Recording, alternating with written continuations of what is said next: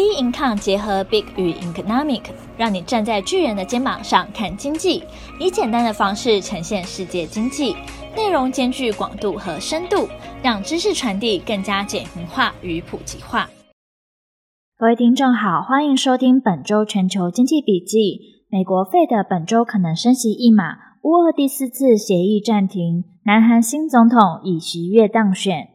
美国 Fed 本周可能升息一码。三月十号，美国劳工部公布二月消费者物价指数 CPI 年增七点九 percent，续创近四十年的新高，高于经济学家预估的七点八 percent。核心 CPI 年增六点四 percent，月增零点五 percent，均符合预期。不过，同样创下自一九八二年以来最快增幅。央行在下周的货币政策会议后升息一码。经济学家原本预计 CPI 会在三月到达高峰。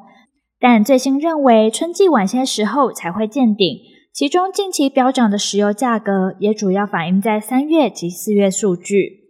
俄乌战况方面，两国与土耳其就停火谈判协商并无进展。不过，乌克兰外长库列巴在会后的记者会上表示，将继续推进停火谈判，阻止战争。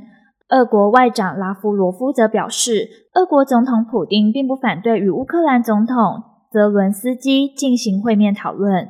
国际油价方面，阿联驻华盛顿大使曾表态支持石油输出国组织与伙伴国 OPEC Plus 成员国加快提高石油产量。消息传开后，油价一度闪崩，但随后阿联能源部长便出面澄清，仍支持 OPEC Plus 当前增产协议，油价应声反弹。美国联准会 Fed 本周将举行货币决策会议。经济学家预期，Fed 将宣布二零一八年以来提高利率，展开今年一连串升息。但因俄乌战争平添不确定性，升息路径可能谨慎而行。三月十六号，联邦公开市场操作委员会 （FOMC） 公布利率决策。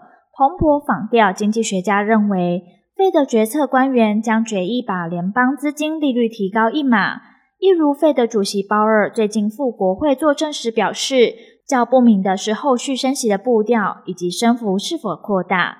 美国通膨升到四十年来最高，助长市场对于费的加快扩大升息的预期。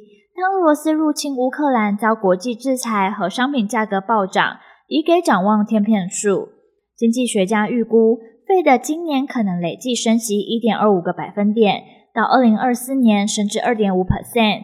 彭博访问了四十二位经济学家，普遍预期，费的每季发布的点状图，费的每季发布的点状图将显示二零二二年约升息三，费的每季发布的点状图将显示二零二二年约升息四次，而他们预期费的今年实际会升息五次，没有一次升两码，这意味着年底前还剩七次的 FOMC 会议，不会每次都升息。与利率期货市场预期今年费的升息六七次的看法不同，韩国新总统尹锡悦当选。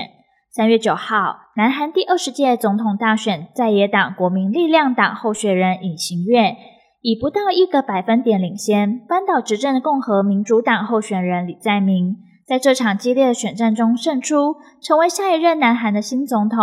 而尹锡悦呢，也将在五月十号宣誓就职。接任现任总统文在寅，李在明在共同民主党部召开记者会，坦言我尽力了，但没有达到预期，并祝贺尹锡悦当选，强调恳切的期盼总统当选人迎来一个新的时代，以团结与和谐超越分裂与冲突。现年六十一岁的尹锡悦出身书香世家，父母都是大学教授。自尹行月当上检察官后，官途顺遂，一路升到检察总长。更曾坐镇指挥调查两位前总统朴信惠与李明博的贪腐案，如今从检调单位转战政坛，一战登上总统宝座。南韩一份最新的民调显示，超过五成的民众看好总统当选人尹锡悦的施政前景，而不看好的比例则有四成。对于新总统应该考虑的重点改革课题，比政治改革二十七点三 percent 最多。在最优先的施政方向上，以刺激经济成长、创造就业机会的二十四点四 percent 最多；另外，市场也认为，现任总统文在寅任内坠入谷底的韩日关系，渴望出现破冰的契机。不过，两国复杂难解的历史争议仍将持续困扰双方关系的改革。乌俄第四次协议暂停，乌克兰持续遭到俄罗斯侵犯。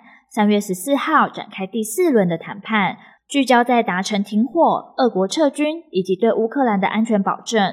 乌克兰总统顾问暨协商人员波多利亚科在推特上表示，乌克兰的立场并未改变，双方沟通困难，目前谈判已经技术性暂停。但他也强调，第四轮谈判并未结束，十五日将会继续。乌克兰坚持俄国先行停火，才能开始讨论未来的关系。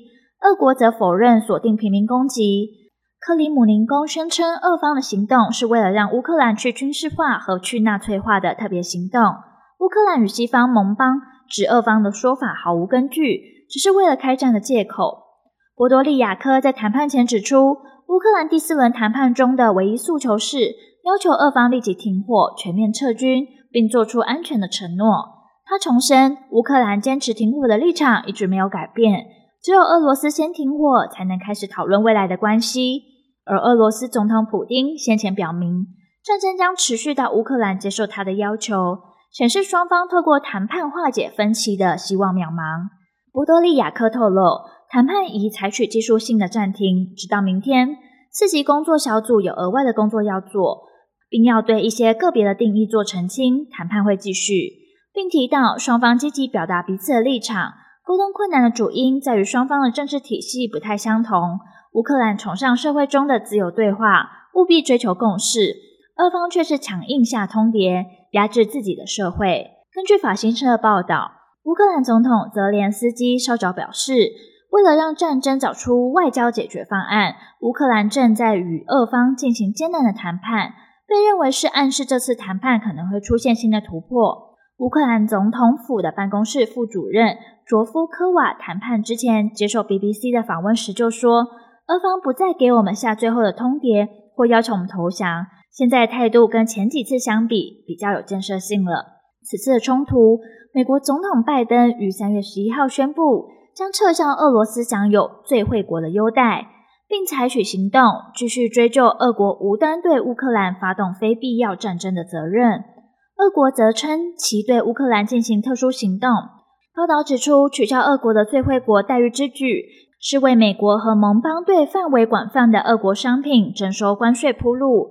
这将让早已朝向深度衰退迈进的俄国经济面临更沉重的压力。而俄罗斯政府也于三月十号宣布禁止电信、医疗、汽车、农业、电器和技术设备等项目出口，时间直至二零二二年底。并表示这是对西方制裁莫斯科的报复，内容包括两百多个项目被列入暂停出口清单，其中还包括铁路的车辆、海运的货柜、涡轮机等其他商品等。而后续的市场走势仍需要持续关注将公布的重要经济数据。本周全球经济笔记，我们下周见。